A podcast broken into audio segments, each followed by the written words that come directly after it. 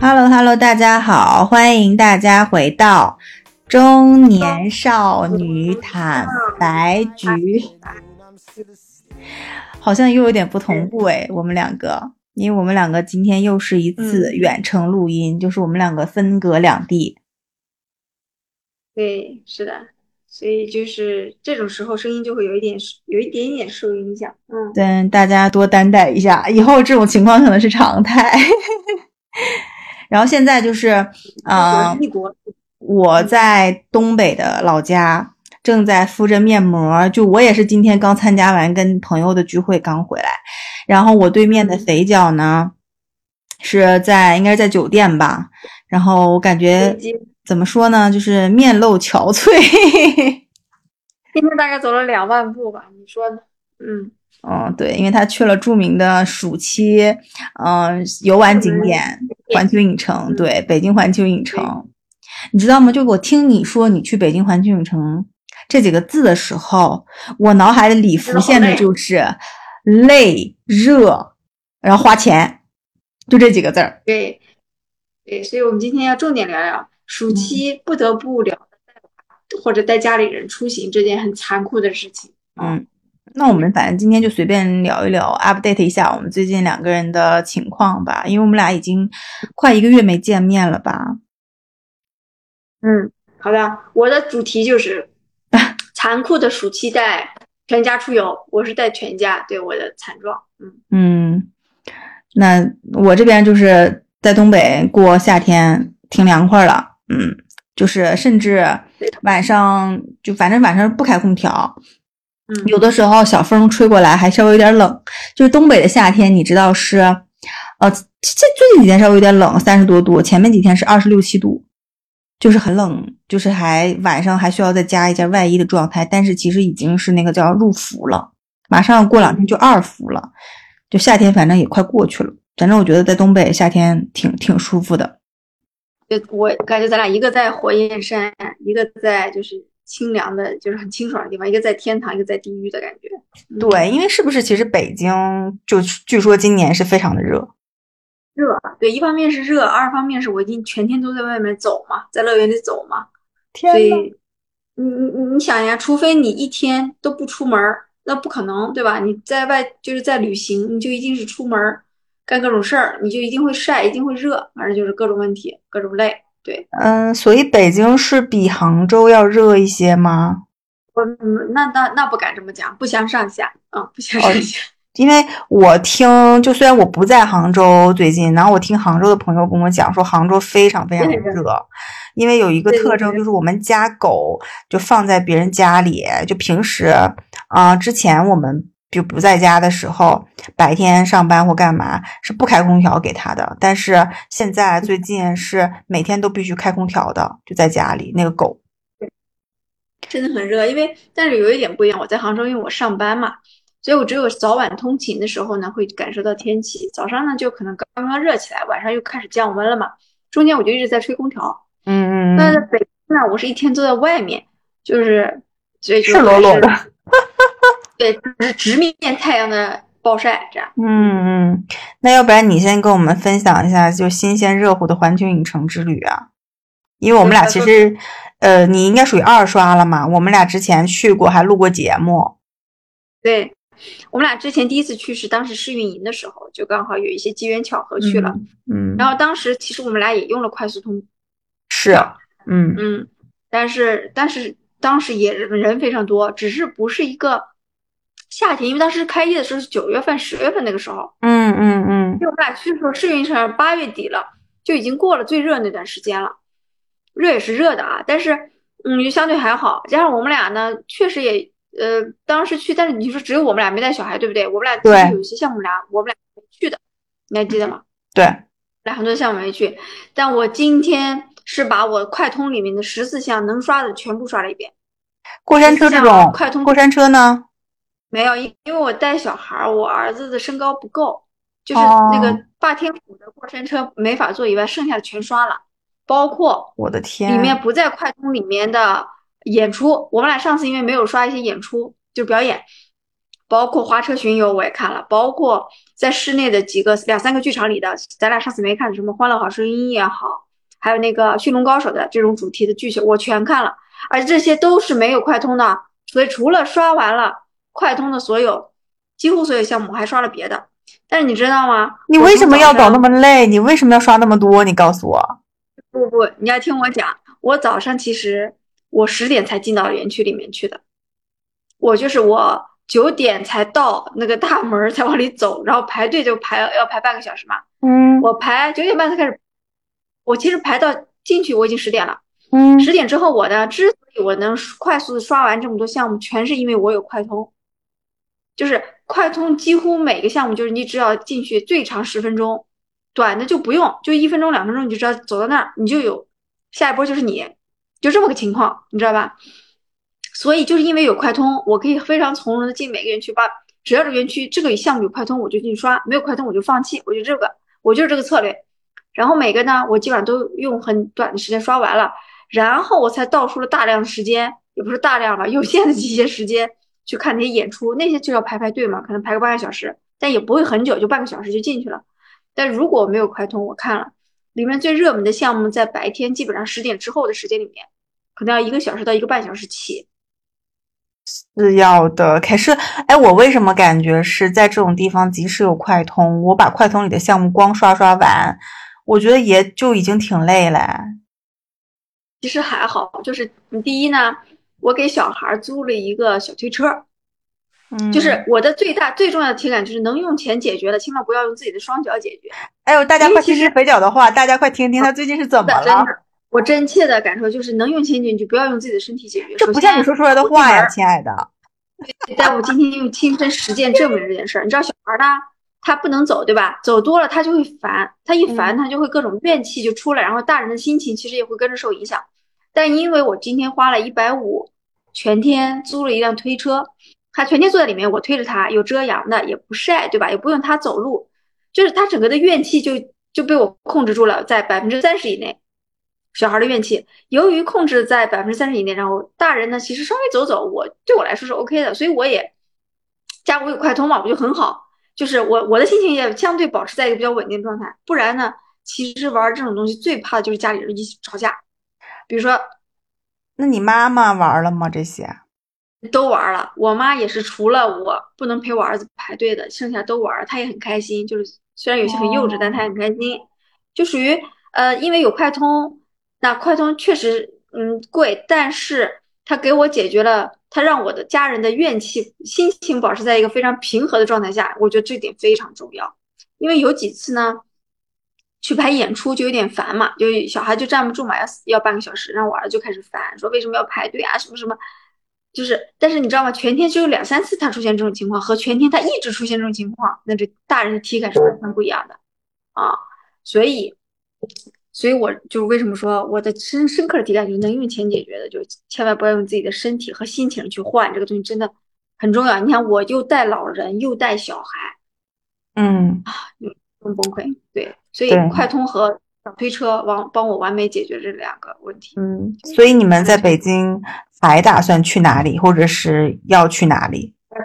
我说说我的日程啊啊，那个那个什么博物馆什么这些呢？对我，我回头我会把这个东西写在我的小红书里，因为我这次成功抢到了史史上最难抢的暑假的故宫，我六个人，怎么抢的？都抢都约到了，就是定点时间进去抢，每天进去，没有每天，那个提前七天，你只有那天的八点前半个小时有机会，后半个小时你就没有机会了。对，那是当时怎么抢到的？是开五开五 G 吗？还是怎样？就。呃，我觉得心一定要诚，就是心诚。这什么？这什么攻略呀？啊这个没有办法复制啊。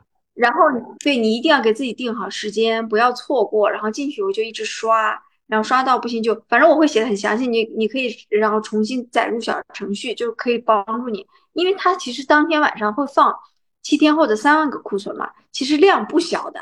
然后你它会分上午、下午，我是一进去顶顶着那个下午去去抢。其实上午下午都一样，没什么大区别，你知道吧？然后不要贪心，其他乱七八糟的不要买。然后就因为我那个珍宝馆什么的，我就没有去抢了，我就只抢了大门票嘛。然后就就和大概在十八点十分左右，我老公抢了三个人，我抢了三个人，就都抢到了。所以我后面可能会写一个详细的抢票攻略啊。说，所以说，我今天是环球影城对吧？环球影城，因为我要买快通，然后快通呢，呃，它的渠道呢就会有一些信息不对称，因为单纯的快通你要下载它的官方 APP 去买，但其实很多 OTA 就是线上像携程啊这些网站上，它都是一个组合一个套装，那种买法要比你去单纯买门票加快通要贵，因为。官方只把单纯的快速通，就是他们叫优速通这个票放给了官方 APP，所以你我也是掐着时间，我每天进去看它是提前多少天放票，我掐着时间进去刷，刷到了我就买。但是这个好好买的原因在于说，它库存虽然少，但是一上午基本上还是买得到的，但到下午就库存就可能就没有了，然后你可能就要花高价，不是说你买不到，而是你可能要花更高的价钱去买那些组合的商品，你可能要多花可能三五百。就这么个情况，所以我我这个月的日历上充满了预定各种东西的记事，这天订这个，那天订这个，那天订那个。然后我明天去订故宫，对不对？因为故宫是每天晚上的八点放七天后的票，我怕抢不到故宫，我在每天下午五点放国博，就中国国家博物馆票的时候，我还去抢了国博做后。抢到了吗？就都抢到了。国博值得但因为我要去故宫，对，但因为我要抢。就要订故宫，所以后来我把国博放弃掉了。就我我没有办法有这么多时间去每一个，你知道吧？对，天呐，你把国博放弃了？你知道多少人抢不到国博吗？我知道，但有更多人抢不到故宫，你知道吗？可是你放不掉，你放掉的国博不能转让给别人，对不对？因为都是实名的，必须挂好可惜哦！啊，我我我我为什么？我跟你说，我听你说完这些之后，我的血压升高。然后我就听了，我觉得我听你讲这些，我都觉得很累，怎么办？我原来不是这样的，我可能是不是因为我在东北过得太悠闲了，太慢生活了？就是我对于你这种什么，呃，因为你你不是第一个跟我讲这些什么抢故宫、抢环球影城，因为最近很多很多人都带小孩去北京嘛，也不知道为什么北京今年就非常热，我觉得我不知道为什么，可能是因为就是。它是最适合带小孩去玩的目的地，对对，既有乐园，又有历史，又有这些文化底蕴，所以我周边的人去北京的非常非常多。然后我每次听他们跟我讲这些的时候，我心里都觉得，就就跟自己在抢一样，我我很紧张。然后我自己就完全放弃了去北京就带小孩这个想法。嗯，然后我就跟你相比，我我我简直太躺平了。你知道我每天什么样生活吗？嗯，就是因为，嗯，就东北，我其实是是在东三省玩来着，然后玩了好几个地方，然后呢，就嗯，东北人也多，比如说哈尔滨啊、大连啊、丹东，但是它不是那种特别热门的目的地，所以就没有多到那种人山人海，就是你想去哪里，其实就也不用不需要提前预定，你去就好了。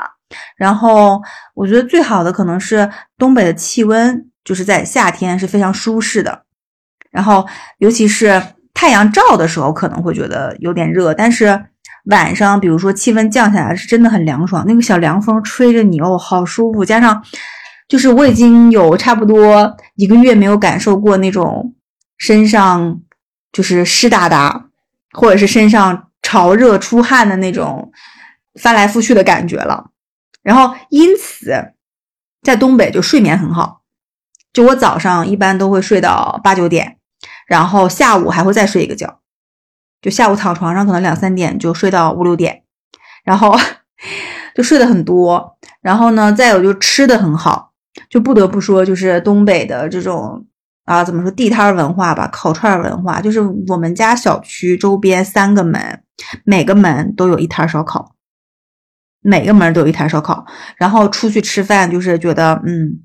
又便宜又好吃，然后性价比又非常高，啊，反正就是觉得呃生活幸福感很高。然后，但是就是没有去什么所谓的什么名胜古迹啊或景点，因为东北这种也不多。但就是在城市里面随便走走。然后这是我第一次，可能十几年来第一次在夏天的时候回东北，因为平时的时候夏天其实是不太能回来的嘛。夏天的时候。第一次回来，然后整个东北就是，嗯，云很高，然后整个天也很漂亮，然后绿树成荫，然后湖湖面上还开满了荷花，反正我就觉得挺好的。我每天也没有特意去安排，就是想去这儿溜达溜达，去那儿玩一玩，去看看云就看看云，反正我觉得挺就挺随意的，挺好的。嗯嗯，我们俩真的形成鲜明的对，就是你是那种特种兵，是不是？对，因为没办法，首先因为我因为小我们家小学生是今年第一个暑假嘛，上学后第一个暑假，然后我我要回答你一下，就我发现，但凡是上了学的小朋友，你问他暑假，你问他我们去哪里玩啊，他自己完全是北京，就是北京。而且第一反应，接下来他的需求叫看升旗，看升国旗。升国旗你看了吗？没有，升国旗是每天随着早上太阳升起的时间升的，然后太阳落下的时间降就落的。三四点钟，我后来就说说服了他，说不要吧，咱们就真的太起太早，爷爷奶奶受不了，就这样很诚心诚恳的去说服他。后来我说，那我们看降旗吧，就是你知道吗？所以我就因为看升旗真的，大家就是十二点、十点就去排队了，为了抢最好的位置，然后在那里等三四个小时，我怎么受得了？老人怎么受得了？嗯，我就觉得就就就没关系，我们就不是每个卡都要打的。那就是因为小学生他上学以后他就接受了很多爱国主义教育嘛，然后他就很很向往首都，那我觉得也也 OK 吧。所以我觉得说今年可能小学一年级带小朋友出去就。学了北京，然后会同时发现北京老人也有情节，就比如说，嗯，我们就说那要带小朋友去北京嘛，所以家里老人也表达了，就是也很想去，因为其实老人也很希望说看看首都啊，什么看看天安门啊，看看毛主席纪念堂啊，你懂吗？就是老一辈人和小一辈人的那个心理的情节是类似的，居然是类似的，所以就是我本来可能把一个一家三口，原来就是只是一家三口的旅行，就变成了一家六口的旅行。所以我现在是拖家带口，就是本来呢，对，如果是这个旅行是，比如说只有我和老公，或者我和比如姐妹，像你这种，我们俩其实可以不用抢故宫，不用抢国博，甚至就都可以，就随意嘛，随心而走吧。但现在不行，我所有的必须都定好闹钟，安排好，因为我知道抢不到，可能老人和小孩就这跨跨跨到我这个上下两辈的人，他就会有一点点失望在里面。嗯，他想去感受那个东西，想去看那个东西，那个东西在他心里是有情节的，所以这次重任就落在了我的肩上。所以这就是我为什么排好闹钟、定好这些的原因，就是我我觉得就不能让他们出来玩，然后玩到一个我可以在酒店躺着，但他们不行，你懂吗？是不是比上班累？对，就是脚比上班累。然后对对是，就来不就完全来不及回工作消息啊什么的，就这种。对，就是真的很忙，非常非常忙。就是因为拖家带口出去玩这件事儿，真的挺挺挺累的。我觉得，就是是一件非常考验，呃，不只是体力吧，我觉得还要考验你的心、你的情绪。就是你会不会在某一瞬间点突然崩崩塌，然后很生气之类的？对，所以我刚才看我讲，我宁愿花一点钱。让自己的情绪、家里人的情绪保持稳定，大家一天不吵架。像今天呢，走出来之后，我感觉，呃，我拖的拖的大和小、老和小的心情都比较稳定，然后就很开心的就回去睡觉了。那你爸呢？我爸因为之前去来过北京，是跟团来的。嗯，他这次没来是吧？再再你再让他再来一次，他就觉得有点有点烦。但因为我妈呢没来过环球影城，她一定要来环球影城，她就觉得挺好，她挺新鲜的。哦，他就。就说那他要来，那我爸就在家待着，享受夏日的海风。哎，就是这种，嗯，喜欢悠闲，喜欢累。每次旅行完之后回到家里，都有一种还是家里好的感觉。对，是，就是这个对。然后因为之前我们一起去带家里人出去玩儿，每次回家之后，感觉老年人都还是就挺累的。然后小朋友我觉得是挺兴奋的，而且。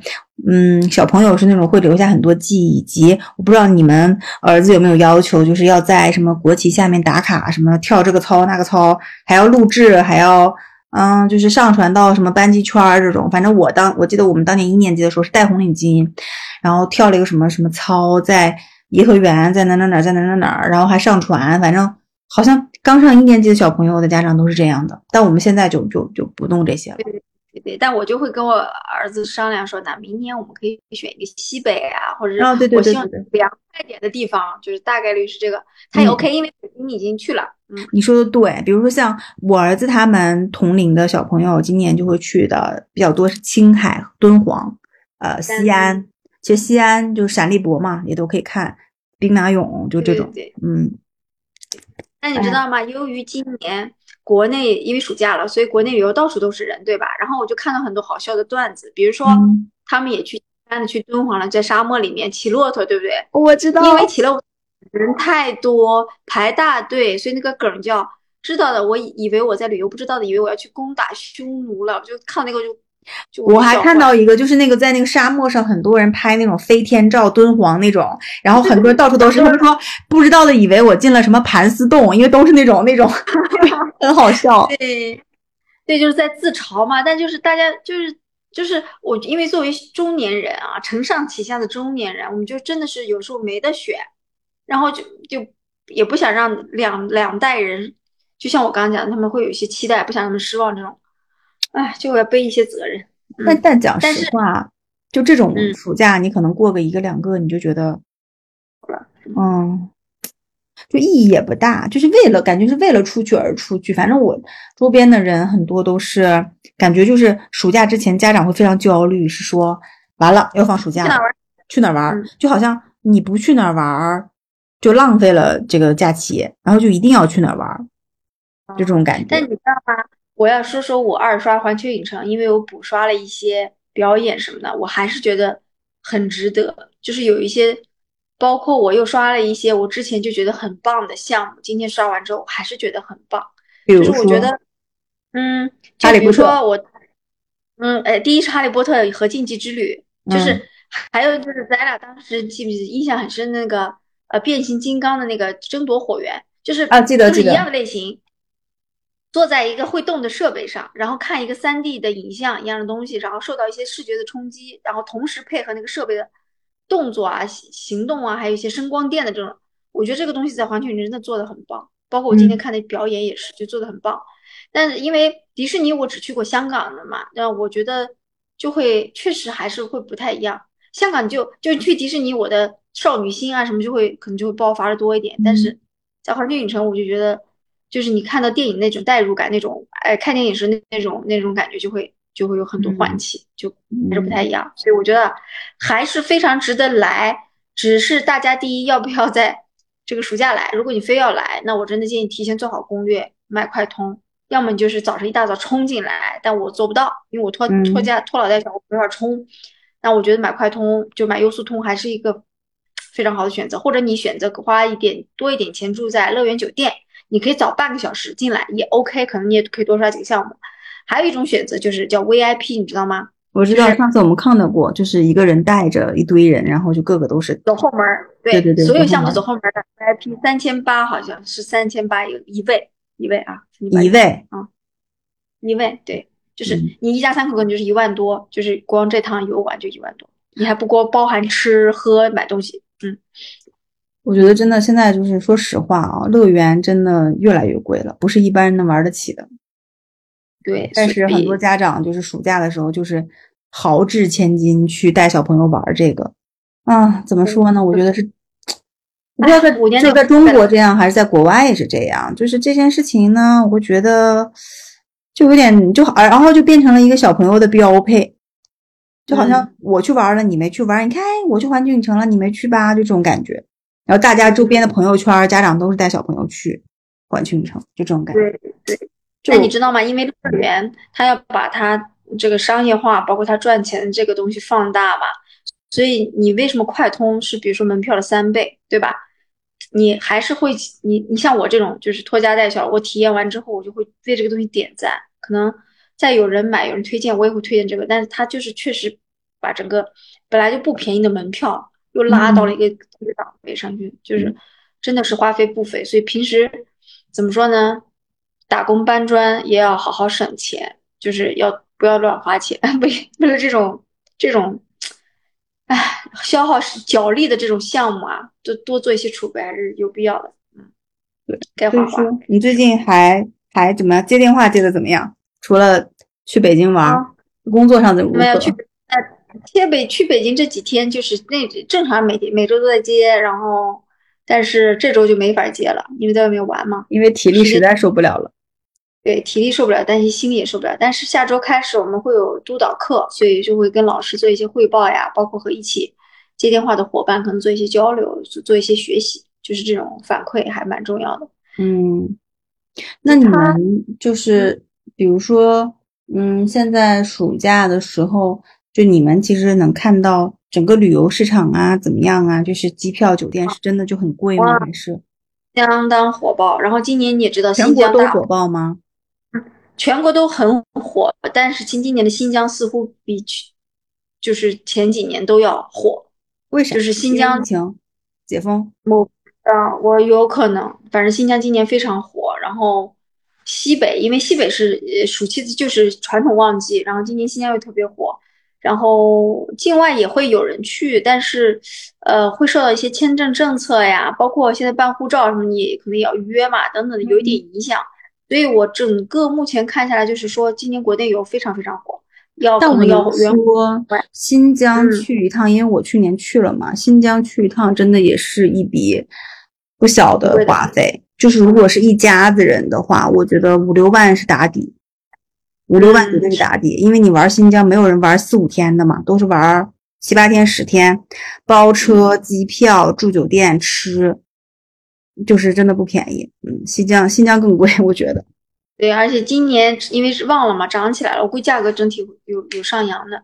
嗯，反正我觉得热门的旅游城市，包含现在就机票这种，我们看我们去大连，大连我都觉得哇，酒店普通的一个橘子水晶都要一一千块钱，而且那房间是挺差的，而且还没有窗户，就是中国现在的就是这种 消费水平已经已经这么膨胀了吗？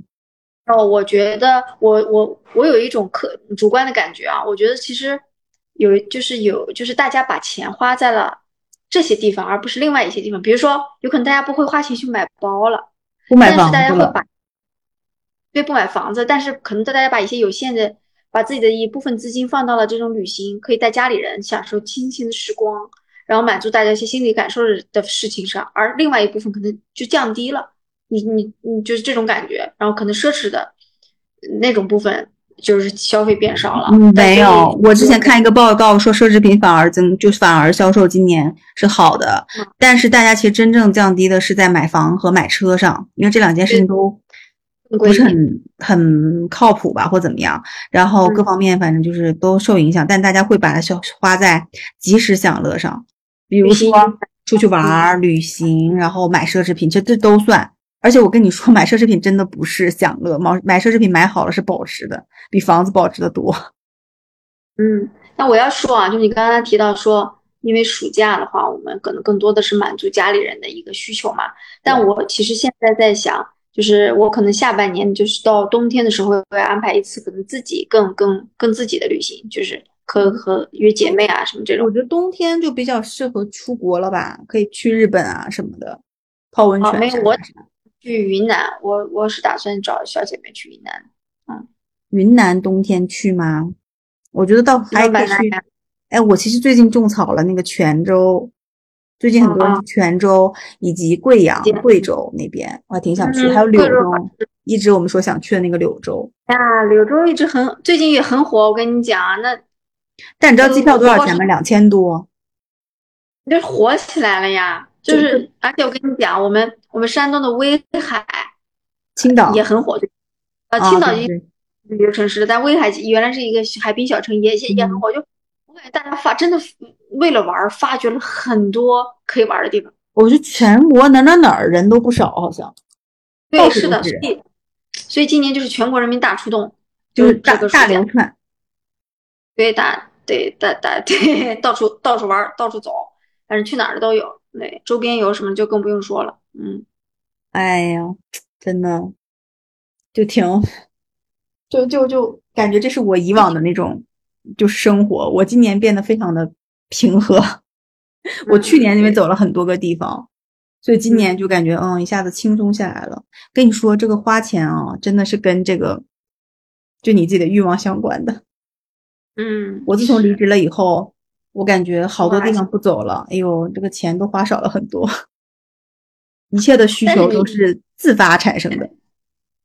对，因为你你那个时候你集中看了一些祖国大好河山，就是为了准备说离开祖国之后就对对对，后面要看其他的大好河山去了。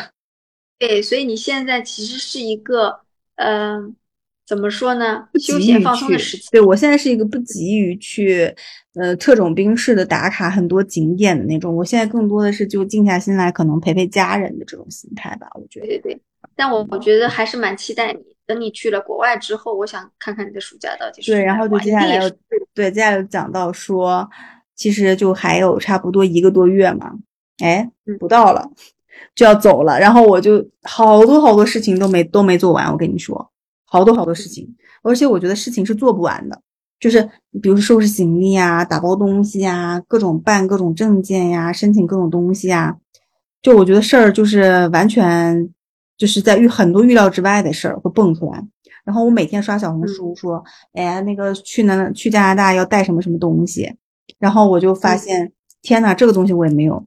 啊，因为说那边那个配眼镜不好配，然后紫外线又强，说要呃提前配两副眼镜，呃要要带着。说那边什么那种什么呃数据线呀、充电线呀、什么 iPad 壳、手机壳也没有，就说很贵，你在国内要提前买好带过去。说那边小孩要带饭，那个饭盒你要提前带过去。我感觉我带的东西太多了，然后我要准备东西太多，我根本就没有就无从下手，也无从准备。然后我们到现在。到那边的房子最近才刚刚找好，你知道吗？然后没有家具哦，那个房子。到了那之后，我可能要在附近的宜家现定家具，然后订完家具没人帮你安装那个，就送上门之后你自己拆开自己装。对，因为人工很贵啊，你就自己就要看你的动手能力，你什么时候把床装上，什么时候就有床睡。不是呀，你那你没有床床睡之前可以睡睡袋，对不对？我睡地上啊，我现在不知道，我不知道我睡哪里啊。我就是 一脸懵逼啊，好像他们就是拿一个睡袋嘛，露营用的睡袋，睡在没有家具的房子里，因为租的房子是空的嘛。那因为配床之前，大家就会买睡袋睡在睡袋。因为国外的房子好像就是不像我们这儿啊，就是会带家具，默认带家具。他那边都是不带家具的，然后就是只有基本的那些，就什么啊洗衣机啊、什么冰箱啊、电器啊、基本电器这些东西，就。嗯，还蛮奇怪的。反正就是我，我现在就是一种，嗯，就是那个火箭啊，准备发射。然后呢，检查自己的燃料。呃，偶尔呢，觉得自己燃料是挺充足的，可以一飞升天。偶尔又觉得他妈的，我能飞上去吗？就这种感觉。那你你是这样的啊，好，他们说这个也眼镜也没不方便，那也不方便，什么都要从国内买，那那那生活在当地的人是怎么眼镜怎么吃饭盒的呢？嗯，或者是说，嗯，对，就可能可能没有完美的方案吧，我觉得，因为给出这个方案的人还是在把国内的生活和当地的生活比，就是感觉像要把整个义乌搬过去那种感觉，但其实。我觉得这个是切换生活，尤其这么大跨度的生活地的时候，可能会自然产生这种惯性思维。但你当那里生活久的时候，可能你就会有些关系就会改变。因为你现在还是用人民币多少钱来思考这个东西，是不是要从国内带，值不值得？那边真的物价挺高的，我跟你说。是你可能还要学会理发、美甲，你都都学吗？那来都都学一遍吧？嗯，对。然后就是，我觉得下次我们俩可以再聊一聊，就是聊一聊，就是。分别跟分跟离开这个话题，那你这次离开的有点大，嗯，离开我这次离开有点大，而且我现在还没有真正的离开。我觉得下次可能要讲的就是离开，就这个非常沉重的话题。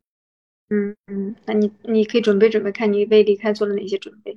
我其实没有为离开做任何准备，但是就我觉得离开这件事情可能主要是情绪上的准备。但我情绪上的准备，我觉得我其实没有任何准备，我也不知道，反正就是到时候看。到时候会发生什么吧？反正，哎，所以，嗯，差不多了。虽然我，对，虽然我还在进行特种兵半半特种兵式的旅行吧，嗯，对。然后，其实我，我跟你说，我来这里五天，我其实真真正正的安排了只有三个大点，一个是环球影城，一个是故宫，一个是长城。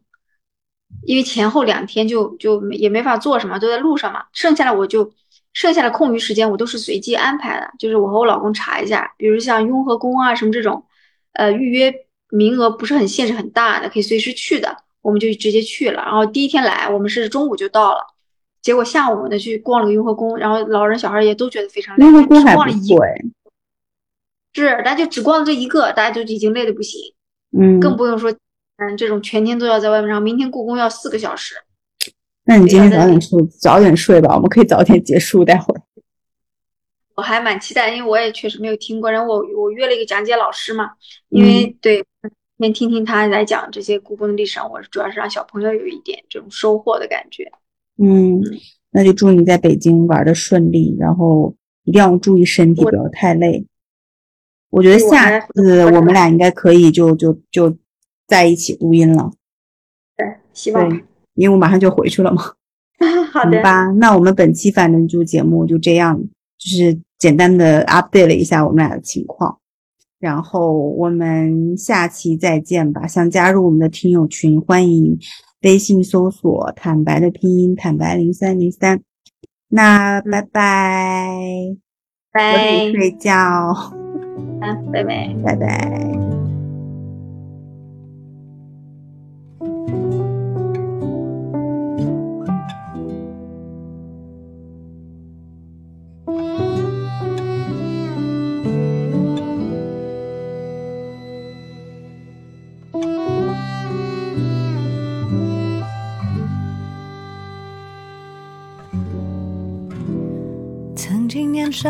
总会活着，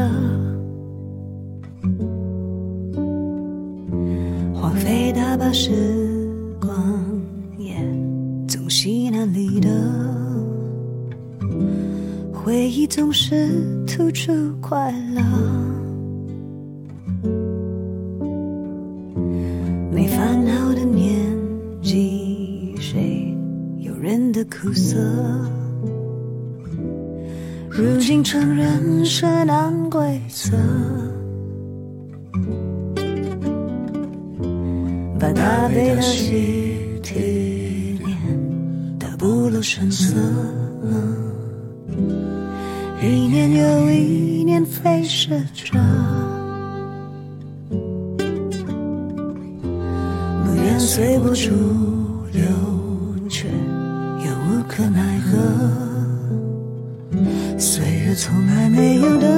谁放过谁，忘记谁特舍过谁。虽然已经懂得了什么才是珍贵，只是，只是时间消失的太快，我们都来不及回头看。是察觉得太晚，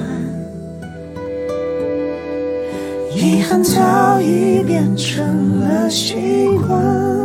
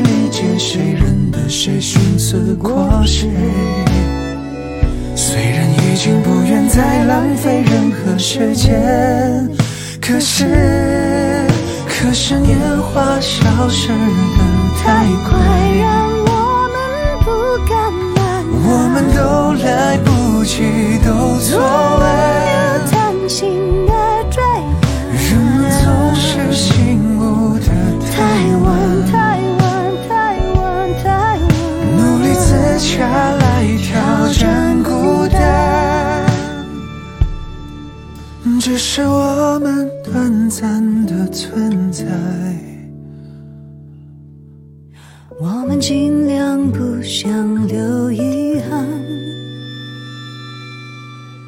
要与时间赛跑的人啊。